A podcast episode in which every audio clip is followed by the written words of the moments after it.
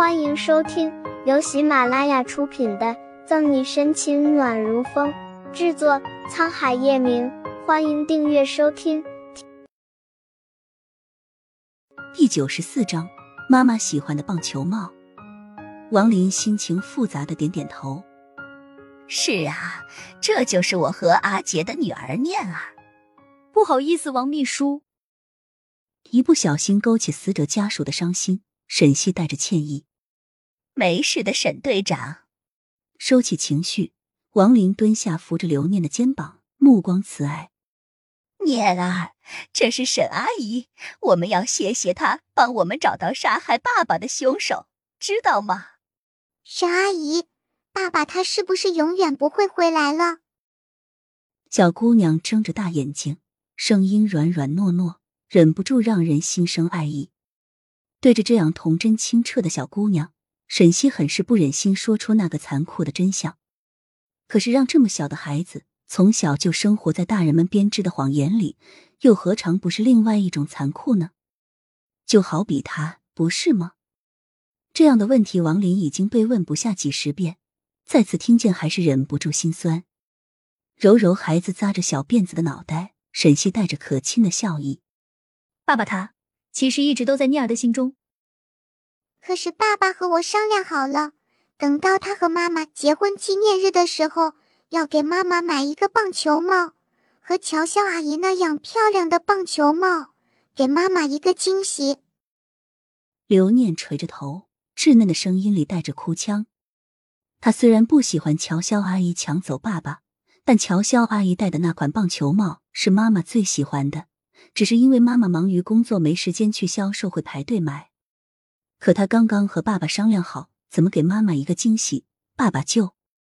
就算妈妈不说，他知道爸爸去了那个叫天堂的地方，再也回不来了。聂儿说的是哪款棒球帽呢？沈西抱起小姑娘，为转移她的情绪，漫不经心的随便问道：“因为是王林最喜欢的，留念一直保存在手机里。”沈西这么一问。他便打开手机，点出来，看，就是这款，乔潇阿姨也很喜欢呢。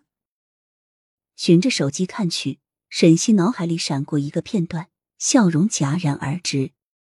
这款棒球帽，还有这款面巾，世界上怎么可能有这么巧的事？怎么了，沈队长？有什么不对的地方吗？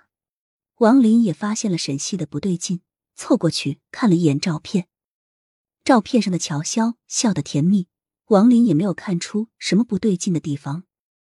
王秘书，麻烦你先抱着孩子。沈西把孩子放在王林怀里，快速的掏出手机并拨了一个电话。喂，沈队，初明，你马上去宋副局的医院，查查住院部酒楼七月十四号早上十点到十一点的监控，找到有我的那个片段。方初明话还没有说完。沈西就语气焦急的给了他一个任务。沈西想起来了，为什么第一次见乔潇的时候，他就觉得有点熟悉？原来之前他们在医院的时候就见过一次，只是因为当时太匆忙，就没有仔细看。现在想想，如果他没看错的话，那天在医院和议员撞到的人，很可能就是精心乔装打扮的乔潇。而议员包里莫名其妙出现的药品和银行卡。也就是在那个时候，乔潇放进去的。乔潇玩的这一手栽赃嫁祸，差点连他也骗过去了。是，明白沈西这是查出了什么线索。方初明挂了电话后，就匆匆赶去医院。顾青，带着和你一起监视乔潇的人，马上抓住他带回警局。如果他敢反抗，那可以使用一定的手段。沈西又打通顾青的电话，虽然没有乔潇的任何证据。但沈西还是派人盯着他，以免不测。沈队长，你……王林听着沈西的两通电话，本就憔悴的脸色更加的苍白，心里有了一种他不敢相信的猜测。不管刘杰怎么样，但他对乔潇是发自真心的好，他不可能。而且杀了刘杰，他能有什么好处？王秘书，有些事情你待会就知道了。沈西没有多说。